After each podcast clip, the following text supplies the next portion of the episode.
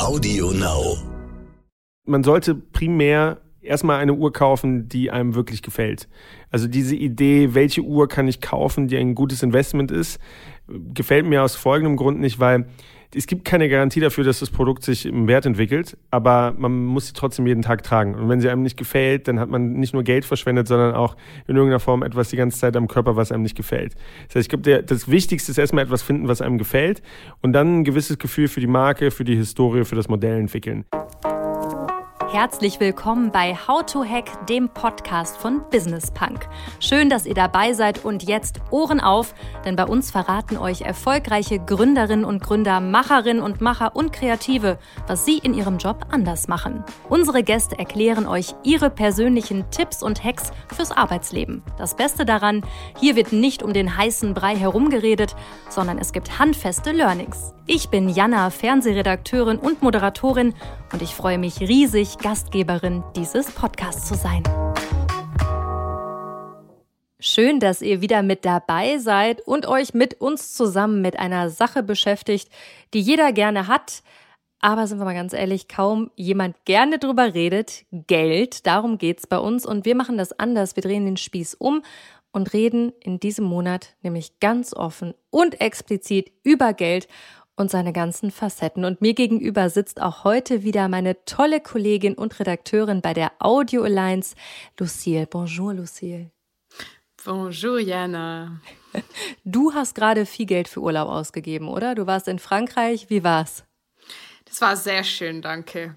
Und ja, ich äh, habe äh, richtig gut gegessen und äh, ja, weil ich finde, Geld ist auch da, um sich mal was zu gönnen. Das auf jeden Fall, aber hast du auch schon mal drüber nachgedacht, dein Geld statt in Urlaub in Luxusuhren zu stecken? Uh, ähm, ehrlich gesagt, nein. Also ich selbst trage keine Uhr. Also auf diese Idee wäre ich jetzt nicht gekommen. Ähm, dann eher in Luxustaschen. Okay, das kann ich auch nachvollziehen. Ich selber trage auch keine sehr teure Uhr. Aber unser heutiger Gast, der hat sein Geld schon sehr früh in Luxusuhren gesteckt, schon als Jugendlicher nämlich. Und ja, aus seiner Faszination für Luxusuhren hat er dann ein paar Jahre später ein Business gemacht, Chronext, die erste digitale Plattform für den Kauf und Verkauf von neuen und Vintage-Luxusuhren. Doch so einfach, wie er sich das damals vorgestellt hat, einfach Luxusuhren online zu verkaufen, war das Ganze dann doch nicht. Ja, also vor allem die klassischen stationären Uhrenhändler hatten anfangs so ihre Probleme mit ihm und seinem Startup. Da gab ordentlich Gegenwind. Definitiv. Und auch jetzt hat Philipp Mann mit Gegenwind und Herausforderungen zu kämpfen. Welche das sind, wie er sie meistert, welche Tipps er für das erste Uhreninvestment hat und vor allem, was Hip-Hop mit der Gründung von Chronex zu tun hat, darüber sprechen wir jetzt. Er ist angetreten, um die Uhrenwelt umzukrempeln. Schön, dass du da bist, Philipp. Vielen Dank für die Einladung, Jana.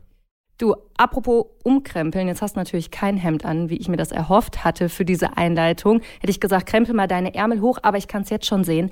Was für eine Uhr trägst du am Handgelenk? Ähm, heute trage ich tatsächlich eine äh, Patek Nautilus 5990. Das ist ähm, ja ein Chronograph von Patek. Wie teuer ist die? Kommt drauf an, wie man sie kauft, aber sie hat sich in letzter Zeit gut preislich entwickelt. Okay, also wenn man Ahnung von Uhren hat, dann kann sich sowas auch gut preislich entwickeln. Und Absolut. die hast du. Die hast du natürlich. Die habe ich vor längerer Zeit gekauft, genau. Okay. Was war denn die erste Uhr, die du dir jemals gekauft hast? Also die erste Uhr, die mir geschenkt wurde, war eine babyblaue Baby G äh, mit so einer Art Zahnspange, die, den, äh, die das Glas beschützt hat. Die, die hatte erst, ich auch. Ja, die war ja. sehr, also die war mit Kettverschlussband etc. sehr schön. Aber die Uhr, die ich als erstes mir selber gekauft habe, ähm, von meinem eigenen Geld, war teils erspart, teils Zeitungsaustragen, war eine Rolex GMT Master 2, weil ich sehr früh schon Uhren verrückt war und entsprechend dann damals noch zu leichteren Anschaffungspreisen sozusagen diese Uhr zusammengespart habe. Da hast aber ganz schön viele Zeitungen ausgetragen, oder? Da habe ich viele Zeitungen ausgetragen, ähm, hat sich aber gelohnt und die, die, Uhr hat sich tatsächlich im Preis sehr gut entwickelt. Also es war ein sehr gutes Investment im Nachhinein. Ich habe die 2007 gekauft und äh, ja, die hat sich irgendwie vervierfacht seitdem. Okay, man merkt, du bist schon sehr, sehr lange fasziniert von Absolut. Luxusuhren. Warum? Woran liegt das? Also erstmal, ich mag den Begriff Luxusuhren nicht. Ich finde, ähm, Luxus zieht das Ganze direkt in so eine ähm, in den Bereich überschwänglich. Man kauft es des Status wegen, weil es Menschen erkennen. Mir gefällt eigentlich feine Uhren oder mechanische Uhren besser, weil, weil das Ganze deutlich klarer herausstellt, dass es um Qualität geht und in irgendeiner Form eine Kunstform sozusagen. Ich glaube, das ist eine Kombination aus Faktoren, woher und äh, woher das bei mir kommt. Einerseits, äh, mein Großvater war Goldschmied, hatte zwar nichts mit Uhren zu tun, aber ich glaube, da kommt das Haptische her und dass ich Qualität und, und Handwerk spannend finde. Und seitdem ich 10, 11 bin, bin ich obsessiver Hip-Hop-Hörer. Damals auch wirklich ähm, sehr fest davon überzeugt gewesen, dass Tupac noch lebt. Und ähm, in den ganzen äh, Hip-Hop-Themen wird halt immer über das Thema Uhr gesprochen. Also auch wenn du heute die, die Spotify Top 50 hörst, 40 daraus, 40 aus 50 Liedern werden wahrscheinlich äh, Hip-Hop oder Hip-Hop relevant sein oder R&B in irgendeiner Form. Und von denen werden 80 bis 90 Prozent äh, Rolex, AP oder Patek da reinschreien ins Lied.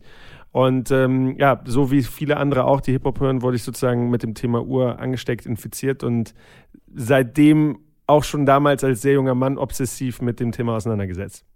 Das wusste ich tatsächlich noch nicht von dir und ich muss unseren Zuhörern und Zuhörerinnen direkt mal sagen, dass wir uns schon länger kennen. Absolut. Seitdem wir Anfang 20 sind. Ja. Aber das mit dem Hip-Hop, das wusste ich noch nicht. Und du hast aus dieser Leidenschaft, ja, hast du einen Beruf gemacht. Du hast dann das Startup Chronext gegründet, genau. 2013 während deines Studiums in London. Wie bist du damals auf die Idee gekommen? Hast gesagt, okay, ich mache da jetzt ein Business raus. Ja, ähm, mein Mitgründer und ich, wir, wir waren damals zusammen in einer WG und ähm, haben wahrscheinlich wie viele Studenten äh, jeden Tag Geschäftsmodelle gebrainstormt, wie könnte man etwas bauen. Ich, würde sagen, neun aus zehn Modellen waren, waren schlechte Ideen und ähm, haben wir auch nie wirklich ernsthaft in Erwägung gezogen. Aber während einer ähm, Vorlesung zu dem Thema, wie, wie Börsen funktionieren, hat uns die Idee gepackt, dass man Konsumgüter wie Aktien handeln könnte. Und ähm, unsere erste Idee war, erstmal das handelbar zu machen, was uns quasi täglich konfrontiert hat, nämlich Unibücher. Am Anfang des Jahres kaufst du die Bücher super teuer, 50, 60, 70 Euro das Buch. Man fasst es dann irgendwie das ganze Jahr nicht an und dann ist es nur noch 20 Euro wert. Und wir wollten das Ganze auf eine coole Art und Weise handelbar machen, wo du den Preisverfall der Bücher über das Jahr siehst und das Ganze tracken kannst und dann die Bücher wie eine Aktie handeln kannst. Und äh, ein paar Tage dachten wir schon, das ist die beste Idee, die es jemals gab. Äh, Riesenthema, Riesenmarkt. Und ähm, haben uns da schon sehr erfolgreich und reich gefühlt, bevor wir gegründet haben natürlich. Ähm, Ein Klassiker. Aber dann festgestellt, dass die Idee doch nicht so gut ist, ähm, weil A, Bücher sehr schwer standardisierbar sind, B, kleine Warenkörbe und C, gab es Amazon, die auch schon irgendwie was mit Büchern gemacht haben. Und dann haben wir uns mit dem Thema auseinandergesetzt, was braucht man eigentlich, damit eine Börse funktioniert. Und äh, du brauchst letzten Endes Standardisierbarkeit, du brauchst äh, viele replizierbare Transaktionen und eine Clearinghouse-Struktur, also jemand, der quasi sicherstellt, dass das Gekaufte in dem Zustand der Quantität und dem Preis äh, geliefert wird. Und ähm, aus unerklärlichen Gründen, also zumindest bei mir war es der Hip-Hop, bei meinem Mitgründer war es, ich weiß nicht warum, waren wir beide Uhrenfans und ähm, haben uns überlegt, eigentlich macht es Sinn, die meisten Menschen, die eine Uhr kaufen, rationalisieren das Ganze mit dem Gedanken, es ist ein gutes Investment. Ähm, aber es kann eigentlich kein gutes Investment sein, wenn es, wenn es keinen liquiden Marktplatz dafür gibt. Und so sind wir dann angetreten, die erste wahre Börse, wo Luxusuhren wie Aktien gehandelt werden können, äh, zu gründen. Und daher kommt auch der Name Chronext, Chron Exchange Trading sozusagen. Ähm, und äh, ja, das haben wir 2013 am 23. Februar bei uns in der WG-Küche gegründet und äh, machen es seitdem Tag und Nacht. Und am Anfang habt ihr wahrscheinlich gedacht, okay, das wird jetzt super funktionieren. Jeder hat nur auf eure Idee gewartet. Absolut. Ich weiß, dass es nicht so war.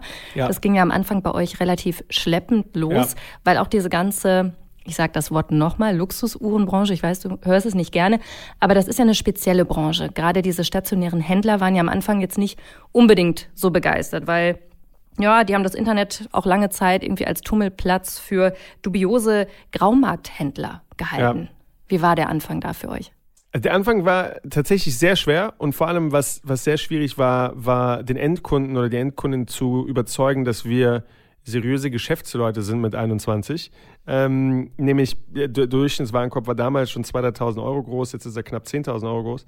Und ähm, die, die Herausforderung war, dieses Vertrauen aufzubauen, dass Menschen Geld überweisen. Und die ersten sechs, sieben Monate kam es vor, dass wir einen Monat gar keine Uhr verkauft haben. Also von Erfolg wurden wir auf jeden Fall nicht überrannt.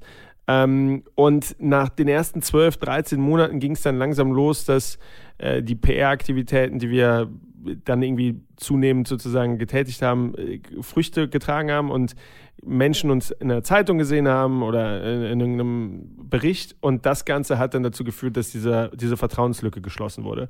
Ähm, was den Einzelhandel angeht, wir wurden sehr früh als aggressiver ähm, Expansionist im, im, im, stationären Handel oder gegen den stationären Handel gesehen, was überhaupt nicht der Fall ist, weil Chronext im Wesentlichen eine Plattform ist, die stationären Händlern ermöglicht, online zu verkaufen. Also wir sind eigentlich die virtuelle Ladentheke sozusagen für den stationären Händler. Zwei Drittel der Produkte, die wir verkaufen, gehören nicht uns. Ähm, und so sind wir eigentlich der, der Zukunfts, die Zukunftsversicherung von vielen Händlern. Ähm, aber das hat sehr lange gedauert, bis der Einzelhandel ähm, offener wurde, wo die Hersteller auch offener wurden. Und ähm, jetzt hat sich die Branche sehr weiterentwickelt, aber nichtsdestotrotz ist, ist die Luxusuhrenbranche natürlich in vielerlei Hinsicht vorsichtig, was ich auch verstehen kann, weil ähm, eine Marke hat sehr viel Historie, sehr viel, ähm, sehr viel zu verlieren. Und der Grund, warum jemand für etwas so viel Geld ausgeben möchte, ist, weil das Ganze für etwas steht. Und wenn da jemand Neues antritt und sagt, okay, wir verändern jetzt die bestehenden Art, die bestehende Art und Weise des Vertriebs, dann, dann läuten da durchaus die Alarmglocken. Von daher, ich kann es nachvollziehen, aber natürlich mit 21 äh, sozusagen auf der Mission, die Luxusuhrenwelt äh, zu erobern, hat uns das damals natürlich ein Stück weit frustriert. Das kann ich mir vorstellen und das hat ja auch relativ lange gedauert. Ich habe gelesen, 2018 gab es auch noch mal so einen richtigen Eklat, wo ihr dann Uhren von Nomos bei euch im Sortiment hattet. Dann wurde deren Vertrag mit anderen stationären Händlern irgendwie gekündigt. Also das zeigt ja, wie lange der stationäre Handel ja auch so seine Probleme mit euch hatte und vielleicht auch immer noch hat. Definitiv. Also ich glaube, damals war, war das Spannende an, an klar würde ich es nicht nennen, aber der, der Verstimmung, ähm, war, war die Tatsache, dass wir das erste Mal öffentlich gezeigt haben, dass wir mit einer Marke zusammenarbeiten und nach den konventionellen Spielregeln des Einzelhandels, also der selektiven Vertriebsstruktur im Uhrenbereich, sozusagen genau wie alle anderen einkaufen und verkaufen. Und das hat den Händlern besonders Angst gemacht, ähm, was wir damals überhaupt nicht verstehen konnten, was ich ehrlicherweise immer noch nicht verstehen kann. Ähm, und das war, das war ziemlich paradox, aber ich glaube, das Ganze wurde dann auch viel heißer gekocht, als es, als es letzten Endes war.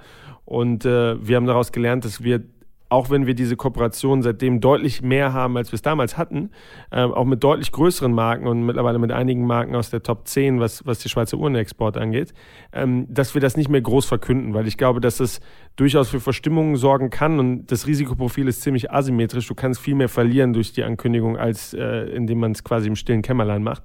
Und das haben wir da definitiv gelernt. Okay, also ihr habt äh, auch ordentlich Lehrgeld bezahlt. Und Sehr viel, ja. Man sieht es auch an den grauen Haaren, jetzt beim Podcast vielleicht nicht, aber ja. Ich wollte gerade sagen, als wir uns das letzte Mal gesehen haben, da waren deine Haare noch weniger grau, ne? Absolut, aber ich glaube, das meinen die Leute mit Graumarkt wahrscheinlich meine Haare. mit Graumarkt haben wir nichts zu tun, aber die Haare sind schon sehr grau, ja. Okay, der war, der war nicht schlecht. Ja.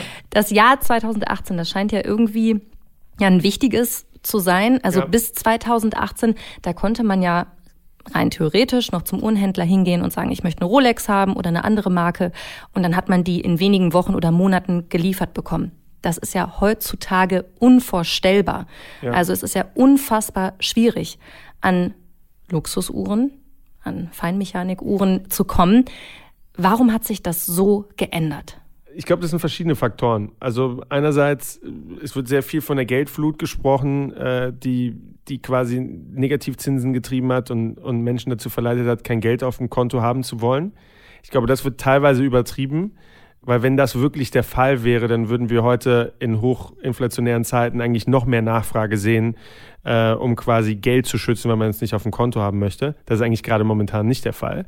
Dazu können wir gleich im Detail ein bisschen mehr zu sprechen. Aber insbesondere ähm, glaube ich, dass einfach das Thema wir nennen es jetzt einfach mal Luxusuhr heute, Danke. Ähm, deutlich mehr Präsenz, ähm, an Präsenz sozusagen gewonnen hat durch das Thema Social Media, insbesondere durch Instagram.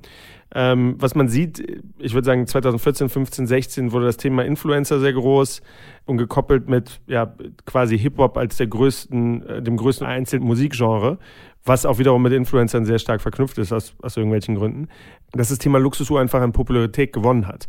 Das heißt, viele Menschen, die vorher vielleicht schon wussten, was eine Gucci-Handtasche ist oder ein Gucci-Gürtel, ähm, aber sich mit dem Uhrenthema noch nicht auseinandergesetzt haben, haben das auf einmal deutlich stärker und präsenter propagiert bekommen, auf einmal jeden Tag, durch Instagram, durch Musik etc. Und die Kategorie ist dadurch sehr stark gewachsen, sicherlich in Kombination mit Negativzinsen und dann zu guter Letzt ähm, einfach einem, einem Wirtschaftsaufschwung, der zwischen 2018 und 20 zusätzlich beflügelt wurde in gewisser Weise. Ähm, insbesondere bei vielen jungen Leuten, die mit Krypto auch Geld verdient haben, ist die Kategorie viel größer geworden. Und die, die Produktionskapazitäten sind im Wesentlichen unverändert in der gleichen Zeit. Das heißt, wir haben viel mehr Käufer, wir haben die gleiche Anzahl an Uhren und das hat dazu geführt, dass die Schaufenster leer sind und ähm, dass viele Menschen bereit sind, diese Uhren zu kaufen zu deutlich höheren Preisen, als der Hersteller sie vorgibt. Und es entsteht dadurch eine Frustration, dass es Uhren zum Listenpreis gar nicht mehr gibt. Aber in der Realität gibt es so etwas wie einen normalen Listenpreis gar nicht mehr, weil äh, es ist unmöglich, die Uhr zu diesem Preis zu kaufen, außer man kauft irgendwelche anderen Produkte beim Juwelier, um halt die Uhr indirekt gegenzufinanzieren, was sie de facto teurer macht. Aber daran, dass die Hersteller wie zum Beispiel Rolex ganz normal produzieren, da glauben ja viele Leute nicht dran. Die glauben ja an so eine künstliche Verknappung. Jetzt bist du ja direkt an der Quelle und kannst mal mit dem Gerücht aufräumen oder es bestätigen. Gibt es eine künstliche Verknappung? Also auch ich kann nur spekulieren. Ich bin natürlich nicht in der Rolex-Fabrik am, am, am Fließband, aber was ich sagen kann, basierend auf den Informationen, die wir haben und, und Datenpunkten, die wir haben, ähm, ist es so, dass diese Idee, es werden viel weniger Uhren in den Markt gegeben, als Nachfrage besteht, die ist pauschal schon mal nicht korrekt. Was korrekt ist, ist natürlich der Fall, dass der Hersteller über die verschiedenen äh, Modelle bestimmte Modelle mehr restriktiv sozusagen verteilt als andere. Und ähm, natürlich gibt es Modelle wie, wie eine Rolex Daytona, die auch schon vor zehn Jahren ziemlich restriktiv verteilt wurde und ähm, der Hersteller nicht proaktiv dagegen angekämpft hat, um das sozusagen zu mitigieren. Ähm, da könnte man in gewisser Weise von künstlicher Verknappung sprechen. Aber ähm, die Idee, Rolex produziert einfach 10% weniger, als sie können, das ist nicht der Fall. Und was man auch nicht vergessen darf, ist, die Produktion oder die Produktionsvorlaufzeit für eine Luxusuhr ist zwischen 12 und 18 Monaten. Also die Produktion geht innerhalb von einem Tag, aber die, die, die Teile, die hergestellt werden, werden so viel früher bestellt. Das heißt, was die Luxusuhrenbranche oft in der Vergangenheit falsch gemacht hat, ist, sie haben Kapazitäten ausgebaut, viel stärker als Nachfrage da war und dadurch wurden viele mehr Uhren produziert, als, als gekauft wurden. Und das war sehr schlecht für die Preisentwicklung. Und die Branche ist seitdem deutlich konservativer geworden. Das heißt, selbst wenn der Markt heute grandios ist, werden die meisten Hersteller nicht ihre Kapazitäten verdreifachen für nächstes Jahr. Und dadurch sieht es so aus, als ob es künstlich verknappt wird, aber de facto ist es einfach nur eine sehr konservativ, kaufmännisch, ja, ehrhafte oder ehrbare sozusagen äh, Produktionsplanung ähm, mit einfach sehr viel Nachfrage. Deswegen diese Idee, es gibt zu wenig Ware, das ist korrekt. Die Hersteller könnten versuchen, mehr dagegen zu machen, aber es ist nicht so, dass es eine geheime Fabrik gibt, in der ähm, ganz viele Daytonas und, und Nautilus oder Nautili, wie der eine oder andere sagt, äh, rumliegen.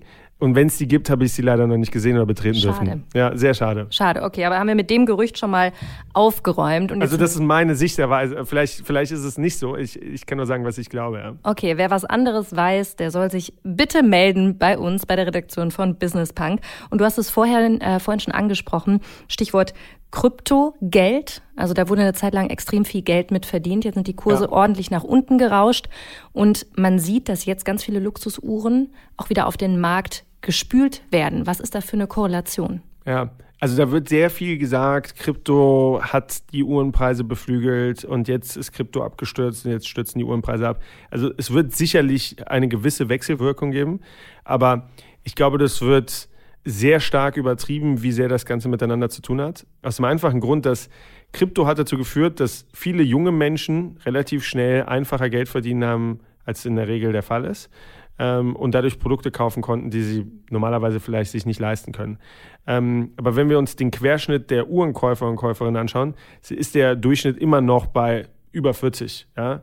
Und ähm, die Exposure, die diese typische Uhrenkäuferperson sozusagen hat, hat eine sehr kleine Crypto-Exposure. Und deswegen glaube ich, dass da diese Wechselwirkung sehr geringfügig ist, auch wenn sie sicherlich dazu geführt hat, dass in manchen Segmenten noch mehr äh, Abkühlung sozusagen momentan stattfindet.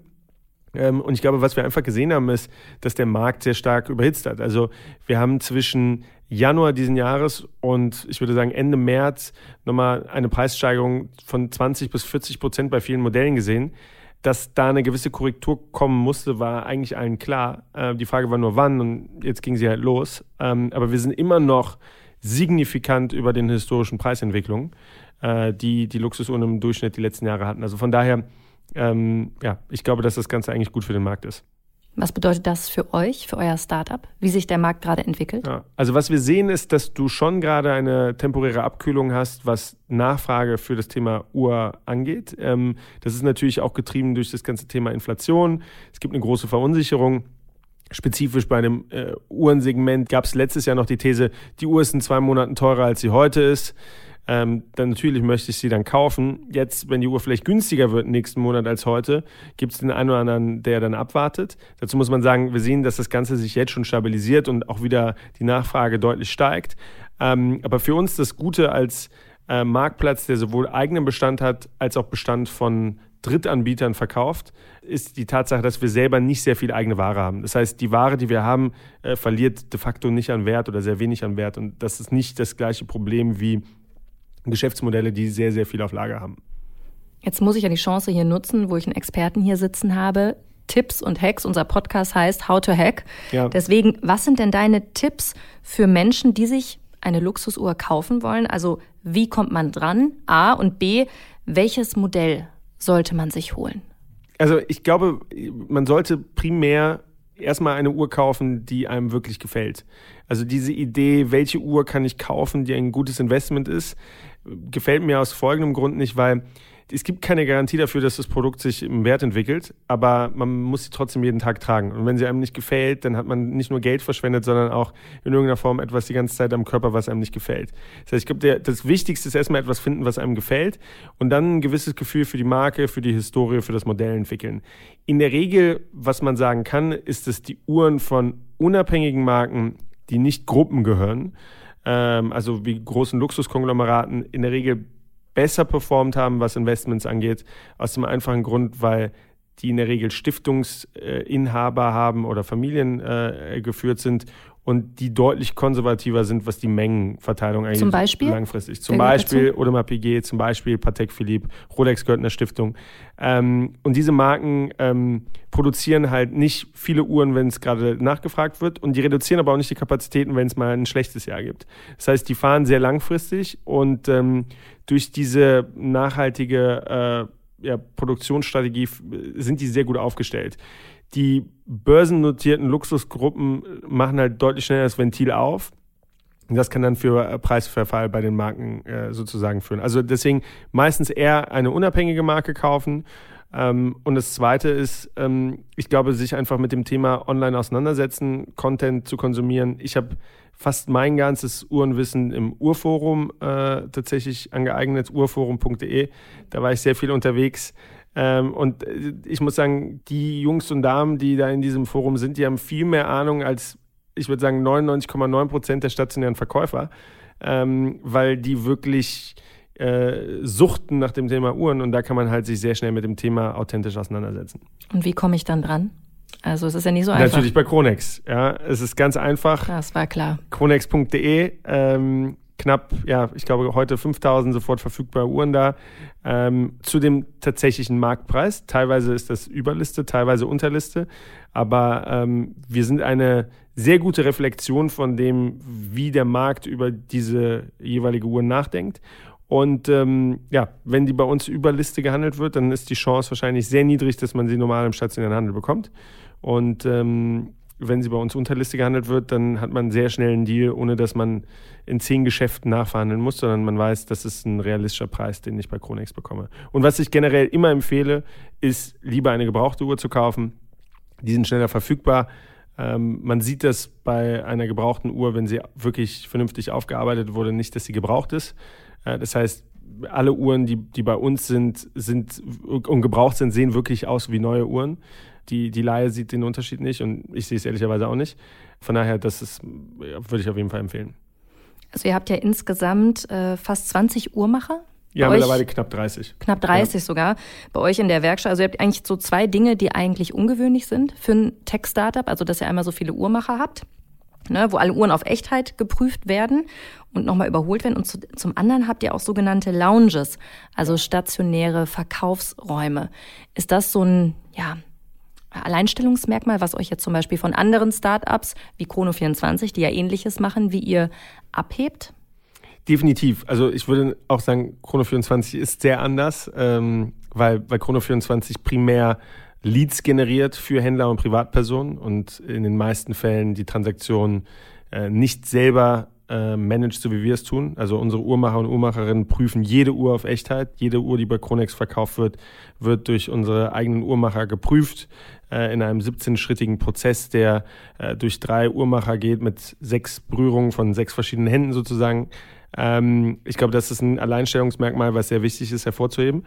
Und darüber hinaus ähm, sind diese stationären Lounges, die wir haben, ähm, eine Möglichkeit für den Kunden, das Produkt online zu kaufen und stationär abzuholen oder online zu reservieren und stationär äh, anzuschauen, anzuprobieren. Das ist gar nicht so wichtig ähm, als Nachfragegenerator sozusagen, also um, um wirklich neue Menschen zu finden, die Uhren kaufen wollen, sondern es ist mehr eine, ähm, ja, etwas, was, was katalysiert und die Conversion Rate, also quasi wie viele Menschen sich die Uhr bei uns anschauen und dann letztendlich kaufen, ähm, vorantreibt. Und äh, dafür sind die Lounges sehr wichtig, weil die halt Vertrauen schaffen. Das ist auch ein sehr physisches Produkt, ein Vertrauensprodukt, was die Leute sich ja wahrscheinlich gerne auch angucken wollen. Was war denn die teuerste Uhr, die jemals bei euch verkauft wurde? Also ich, wenn ich mich richtig erinnere, war 540.000 Euro das offiziell teuerste, was wir verkauft haben als Einzeluhr. Ich glaube, wir haben aber mittlerweile eine teure Uhr verkauft. Ähm, aber ja, also die offiziell teuerste Uhr, die wir verkauft hatten, war 540.000 Euro. Ja. Das war eine Patek 5104P, glaube ich. Äh, ist eine skelettierte Minutenrepetition. Ähm, genau. Okay, ja. ich verstehe nur Bahnhof, aber Leute, die Ahnung von Uhren haben, die wissen genau, wovon du redest. Und wie viel habt ihr dann daran verdient? Also generell, wie viel verdient ihr an den Uhren und wie genau? Ja, das kommt auf, auf die Uhr an, ob sie neu oder gebraucht ist, ob wir sie ähm, besitzen oder ob wir sie für einen Händler oder Hersteller verkaufen. Das variiert sehr stark, aber das ist irgendwo im unteren zweistelligen Prozentbereich. Was bei solchen Summen dann ja auch immer noch ganz gut ist, was für euch Absolut. abfällt. Jetzt habe ich mal ein bisschen recherchiert, das ist ja als Journalistin auch meine Aufgabe, wieso der Markt für Premium- und Luxusuhren aussieht. Und das fand ich total spannend, was McKinsey da prognostiziert, und zwar, dass 2025 bereits 23 Prozent der Verkäufe von Premium- und Luxusuhren im Internet stattfinden.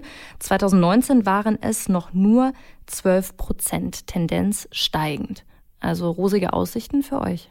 Definitiv. Und was, was spannend ist, also in der Studie war nur 5% von dem Neuuhrenmarkt online 2019. Das geht auf 12% und vor allem der Gebrauchtuhrenmarkt wächst überproportional stark. Und spannend ist auch, dass insgesamt im Luxussegment 68% der Käufer in den nächsten fünf Jahren Millennials sein werden. Äh, und 180% des Wachstums kommt von den Millennials. Das heißt, ähm, ja, das sind Menschen wie ich gerade noch so, ähm, die aufgewachsen sind mit Amazon, mit Zalando, jetzt mit Flink oder Gorillas und die dieses konventionelle Einkaufserlebnis im stationären Geschäft durch eine Schleuse mit weißen Handschuhen und Sicherheitsleuten nicht mehr zeitgemäß finden, die auch nicht, die auch vielleicht komisch beäugt werden, wenn sie reinkommen, wie ich jetzt gerade im schwarzen T-Shirt und nicht im Hemd oder äh, im, im Loropianer-Sakko.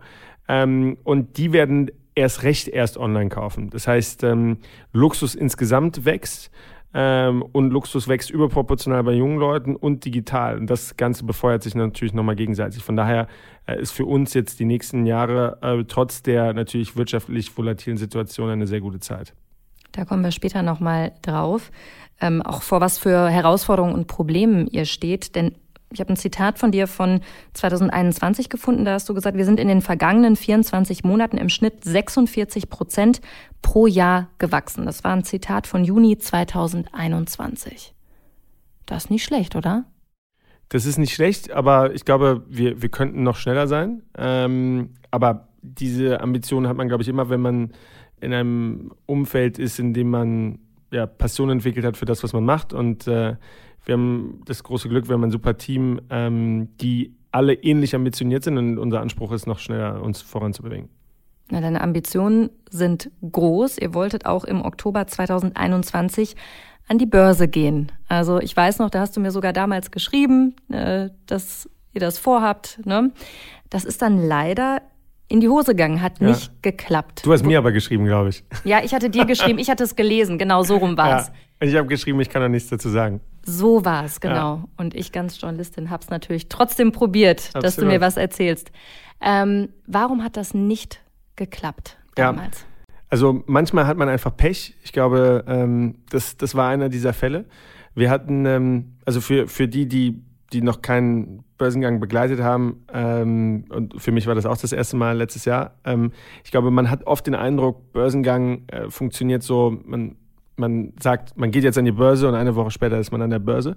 Ähm, tatsächlich haben wir angefangen mit dem Prozess Anfang letzten Jahres und wir haben damals äh, die Investmentbanken, die so einen Prozess begleiten, äh, Ostersonntag letzten Jahres mandatiert, hatten dann über den Sommer hinweg 120 Meetings mit 120 Investmentgesellschaften, äh, das ist ein Pensionskasten, äh, Asset Manager etc., hatten dann nochmal 90 von denen in, in einer Art Deep Dive Meeting, das geht acht Stunden lang, die sich quasi alle Zahlen, alle strategischen Ausrichtungsthemen anschauen.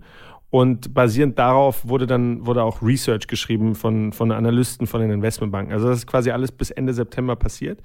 Und basierend auf diesen ganzen Schritten hatten wir eigentlich ähm, ein, eine sehr gute Indikation von diesen ganzen Investoren, dass wir mehrfach überzeichnet werden von dem Investmentvolumen, was wir zu dem Zeitpunkt einnehmen wollten. Das war ähm, ja, ein dreistelliger Millionenbetrag. Und ähm, dann, als wir offiziell rausgegangen sind, also das ist, wo es quasi für die Öffentlichkeit erst losgeht, da waren wir schon sechs Monate zugange, ging halt eine sehr volatile Phase los, die eigentlich so ein bisschen der Start war von dem, was wir jetzt erleben.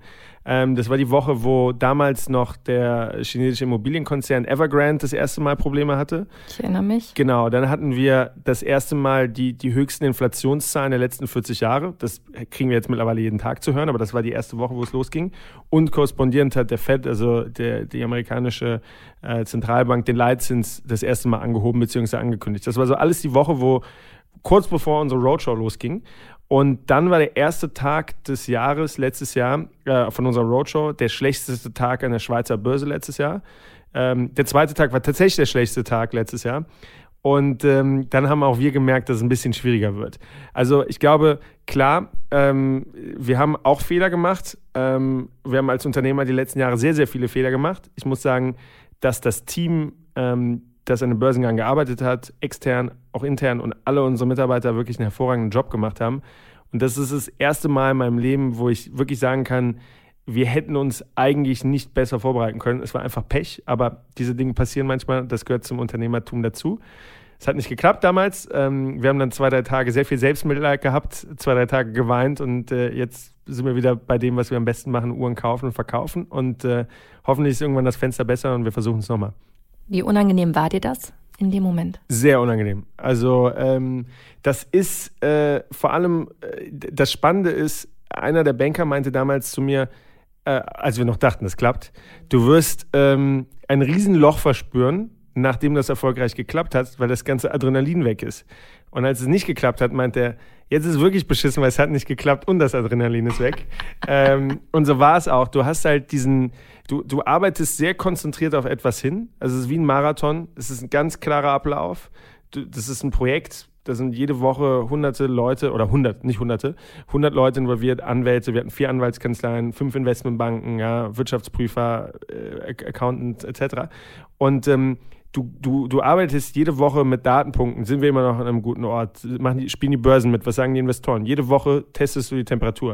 Und es läuft alles gut bis zum Ende. Und dann ist es auf einmal weg. Und ähm, das, das, das ist schon eine sehr herausfordernde Situation, war auch eine sehr spannende Erfahrung, weil ich sehr viel Angst davor hatte, dass es nicht klappt. Und ähm, ich auch sehr viel Angst davor hatte, wie wird es mir persönlich gehen, ganz egoistisch, wenn es nicht klappt. Und dann, wie so oft im Leben, passiert einfach etwas nicht. Und man denkt, das ist das Allerschlimmste, was passieren kann. Und so schlimm war es dann doch nicht. Ähm, ein, zwei Tage habe ich mich selbst mitleidet und dann bin ich ins Büro gekommen, habe gesehen, wir verkaufen immer noch Uhren, wir haben immer noch coole und tolle Leute bei uns im Team, ähm, die sehr viel talentierter sind als ich. Und ähm, ja, die Welt ist immer noch in Ordnung. Von daher, ähm, es war eine super Lernerfahrung, aber klar, ich hätte damals lieber die, die Kuhglocke in der Schweiz geläutet, als dir zu erzählen, dass es nicht geklappt hat. Aber ähm, ja, shit happens.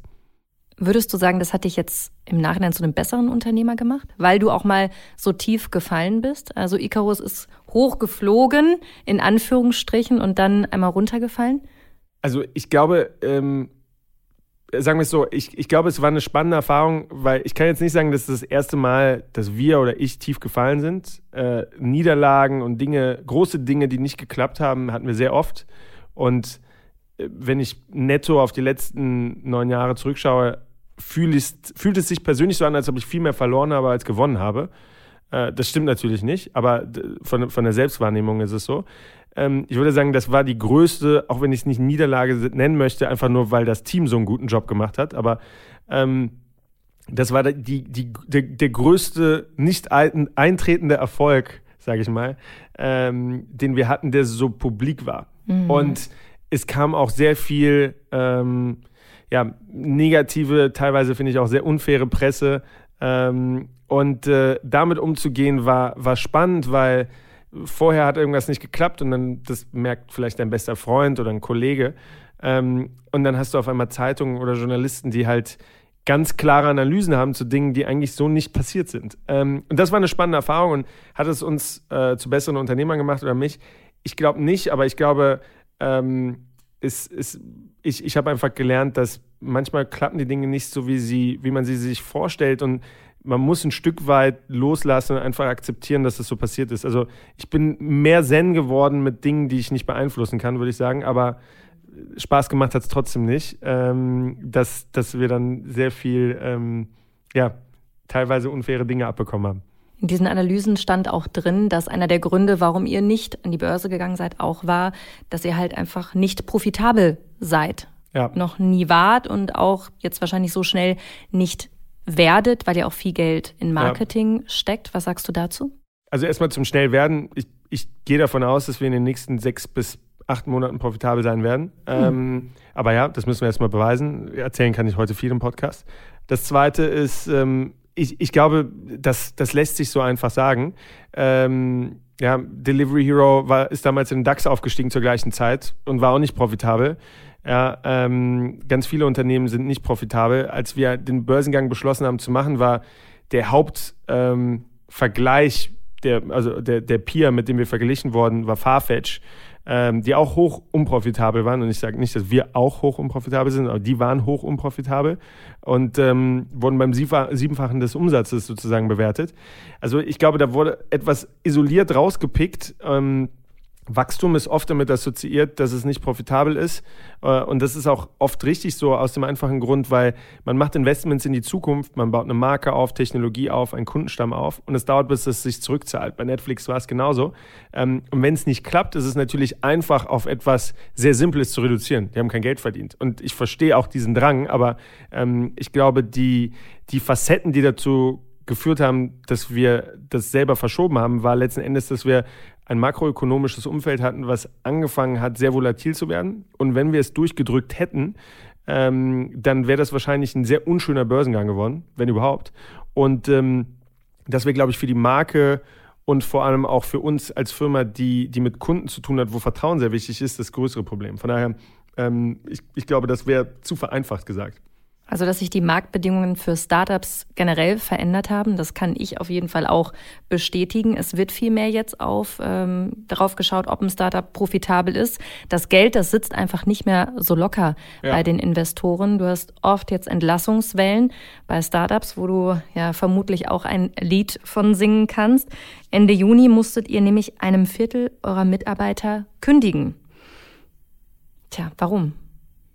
Letzten Endes sind wir in einer Marktphase, die sich deutlich verschlechtert hat gegenüber den letzten sieben, acht Jahren. Ähm, wenn wir uns seit 2007, 2008 die Entwicklung anschauen, ähm, haben wir den, den längsten Bullrun, also steigende Börsen der, der jüngsten Wirtschaftsgeschichte oder der Geschichte überhaupt.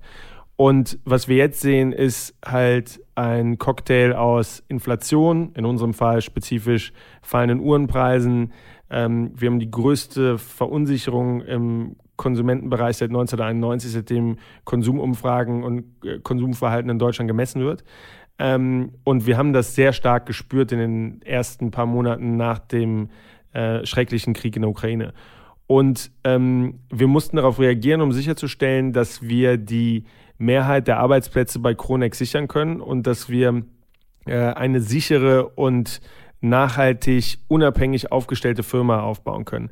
Und ähm, ist, das ist ähm, sehr unschön und ähm, am meisten äh, tut es mir leid für die äh, super talentierten und ähm, äh, auch, auch, coolen Kollegen, die wir gehen lassen mussten, ähm, die natürlich super hart daran gearbeitet haben, die Vision Kronex zu, zu dem zu machen, wo es heute ist und das in der Zukunft weiter auszubauen, äh, die die Firma verlassen mussten.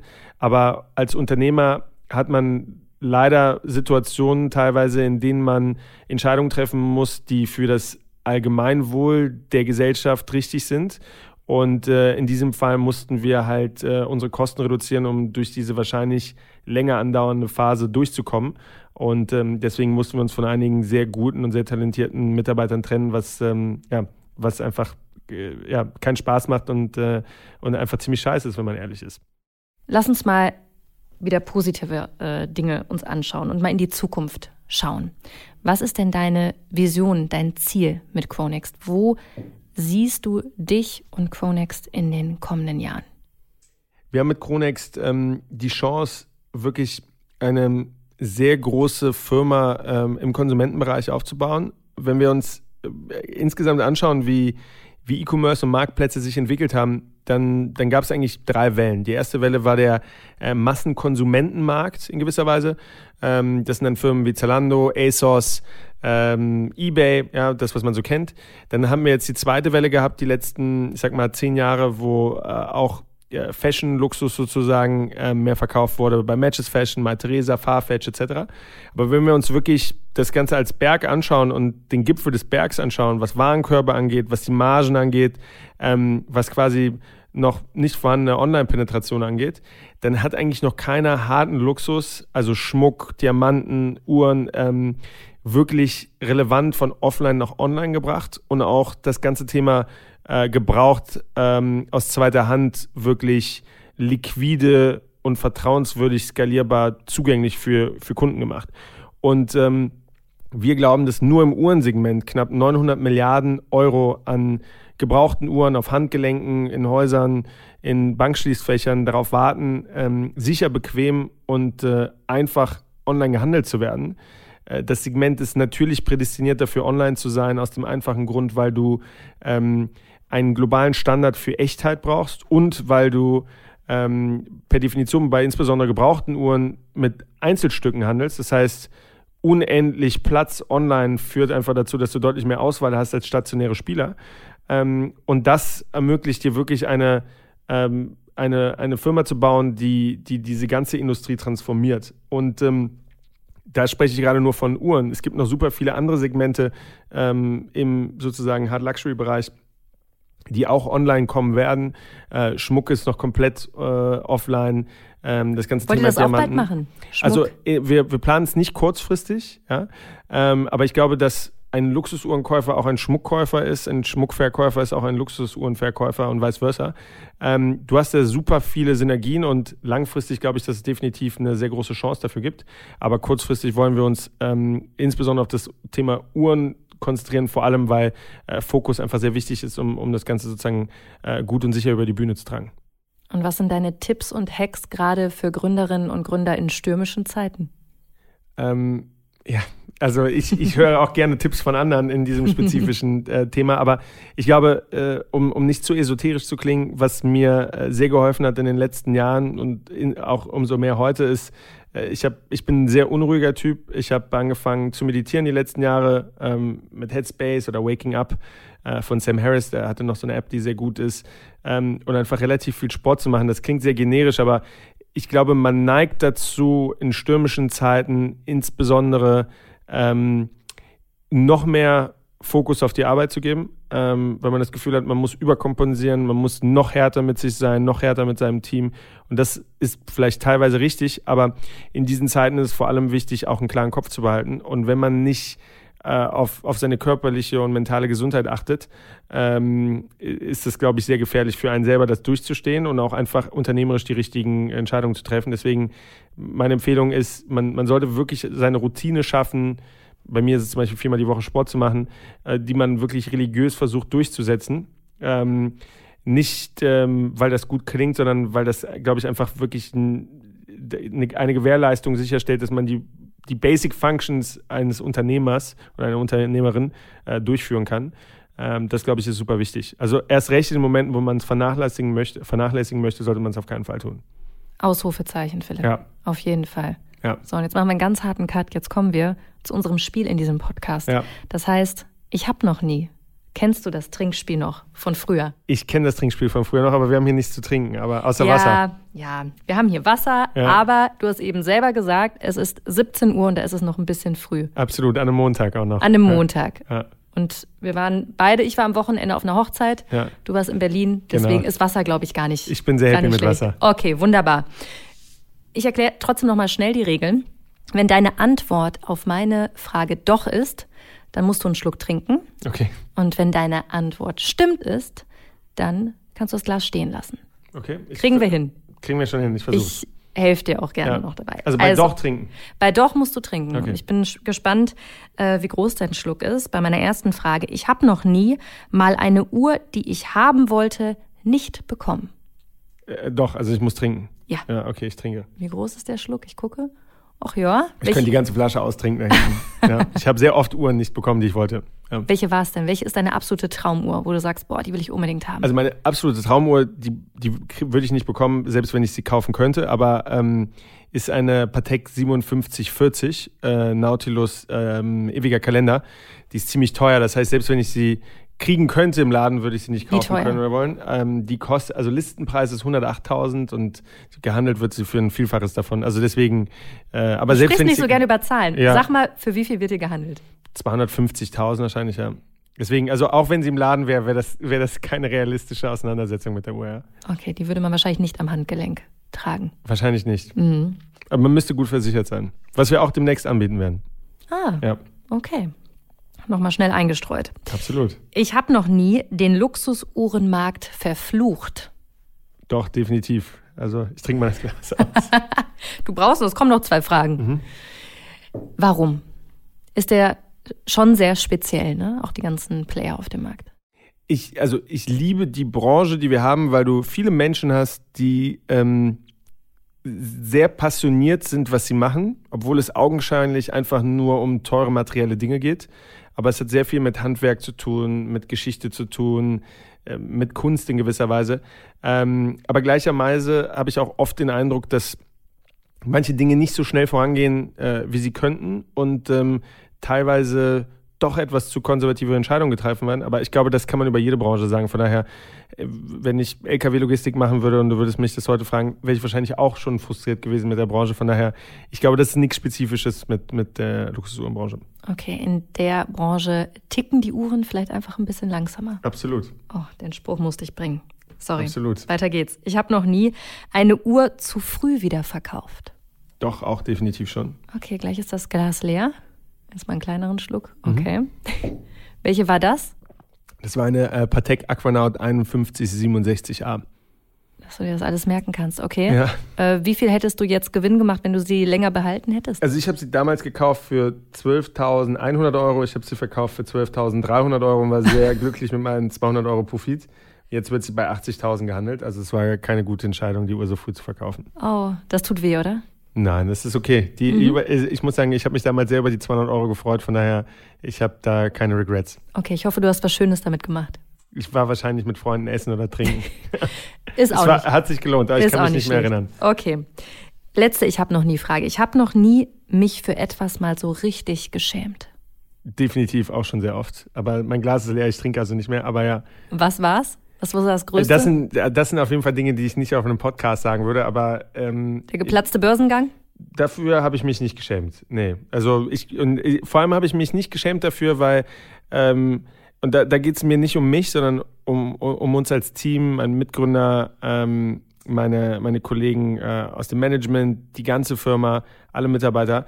Äh, das gehört auch Mut dazu, sowas zu machen. Und wenn es nicht klappt, dann kann man sehr leicht sagen, das war eh klar oder äh, das, war, das war mir sowieso klar. Und gleicherweise, wenn es geklappt hätte, hätten auch alle gesagt, es war auch klar, dass sie es durchziehen.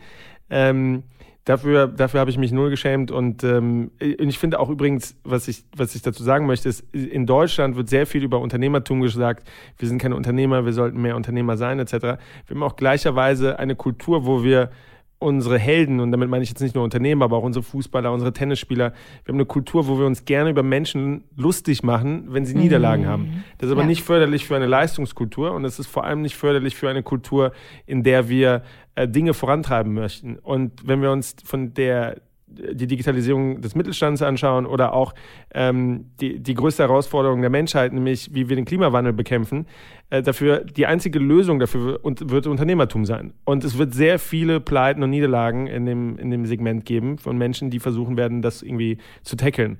Und es wird sehr viele potenzielle Gründer und Gründerinnen geben, die sich schämen werden, ähm, vor, bevor sie es versuchen, äh, etwas zu gründen, weil sie Angst haben werden, es wird nicht klappen. Und ich, ich für, wenn einer oder andere hier zuhört, der, der irgendwann mal gründen möchte, ich würde mich auf jeden Fall nicht schämen für Niederlagen, weil ähm, das Schlimmste, es gibt irgendwie so einen Spruch, der, ich glaube, der war, ähm, ich glaube, äh, Doubt has killed more dreams than failure ever will.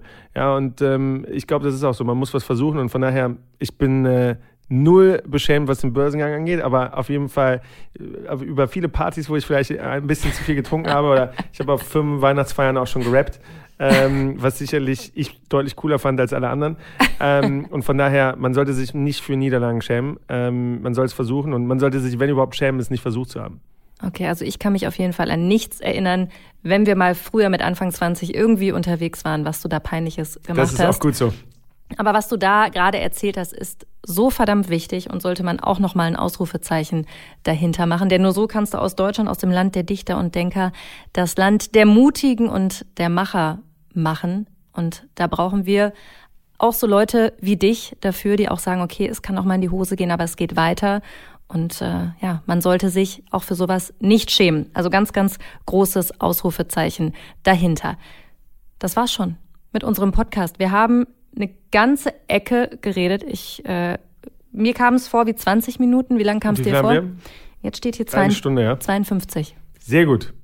Hat mir Spaß gemacht und äh, ich hoffe, äh, dass es vielleicht den einen oder anderen inspiriert hat, insbesondere am Ende selber zu gründen, äh, weil ich bin fest davon überzeugt, dass die, die größten äh, Herausforderungen unserer Zeit wir ähm, über Unternehmertum lösen würden und ähm, das insbesondere was Klimawandel angeht, äh, Healthcare, ähm, Education etc. Und von daher, ja, vielleicht hat es den einen oder anderen inspiriert zu gründen. Ich werde dich und Chronext weiter im Blick behalten und wenn ich wieder was von dem Börsengang höre, dann werde ich dir trotzdem nochmal schreiben. Hoffentlich. Vielen Dank. Bis dahin. Bis bald. Okay, also nach diesem Gespräch überlege ich mir jetzt tatsächlich in Uhren zu investieren. Sehr spannend. Und du, Jana, äh, kann man dich bald mit einer Rolex oder einer Patek am Handgelenk sehen? Da muss ich jetzt mal einmal laut lachen. Dafür muss ich nämlich noch eine ganze Menge Podcasts aufnehmen. Also, das dauert noch. Äh, Spaß beiseite. Was ich auch aus unserem Gespräch mitgenommen habe, ist, dass man nie davor zurückschrecken sollte, den Stand der Dinge ja in Frage zu stellen und zu disrupten, wie man so schön neudeutsch sagt. Das scheint ja Quonext mit dem Uhren-Online-Handel gut gelungen zu sein. Aber, dickes Aber, man muss sich bewusst sein, wenn man ja auf so ein neues Gebiet, wenn man so ein neues Gebiet beackert, dann bedeutet das auch immer große Herausforderungen. Und das hat man bei Philipp, glaube ich, gut gesehen. Geplatzter Börsengang, Mitarbeiterentlassungen und, und, und. Auf jeden Fall. Und äh, nächste Woche bleiben wir beim Thema Geld mit Rainer Bach. Genau, der Chef des Immobilienunternehmens E-Konzept, der ist mit 16 zu Hause bei seinen Eltern rausgeflogen und musste sich danach selbst durchschlagen und jetzt, jetzt ist er Millionär. Wie er einen solchen Aufstieg hinbekommen hat, erzählt er uns nächste Woche. Und natürlich werdet ihr auch über das Thema Immobilien reden, denn E-Concept steckt zum Beispiel hinter dem Sapphire House in Berlin Mitte. und baut zurzeit das umweltfreundlichste Bürogebäude Deutschlands. Ihr dürft also gespannt sein. Lesetipp der Woche. Was für eine Uhr Gregor Gysi am Handgelenk trägt, das weiß ich ehrlich gesagt nicht. Was ich aber weiß, über fast alles kann der linke Politiker interessant reden. Businessbank-Chefredakteur Alexander Langer hat ihn gefragt, was er über Geld zu sagen hat. Die Antwort ist gleichzeitig stark, aber auch etwas kryptisch. Mehr verrate ich euch aber nicht. Den Artikel könnt ihr in der neuesten Ausgabe von Business Bank lesen. Viel Spaß dabei! Das war How to Hack für heute. Ich hoffe, es hat euch gefallen. Immer donnerstags gibt es eine neue Folge. Abonniert uns gerne fleißig auf Audio Now oder wo auch immer ihr Podcasts hört. Und über eine 5-Sterne-Bewertung würden wir uns natürlich auch freuen. Audio Now.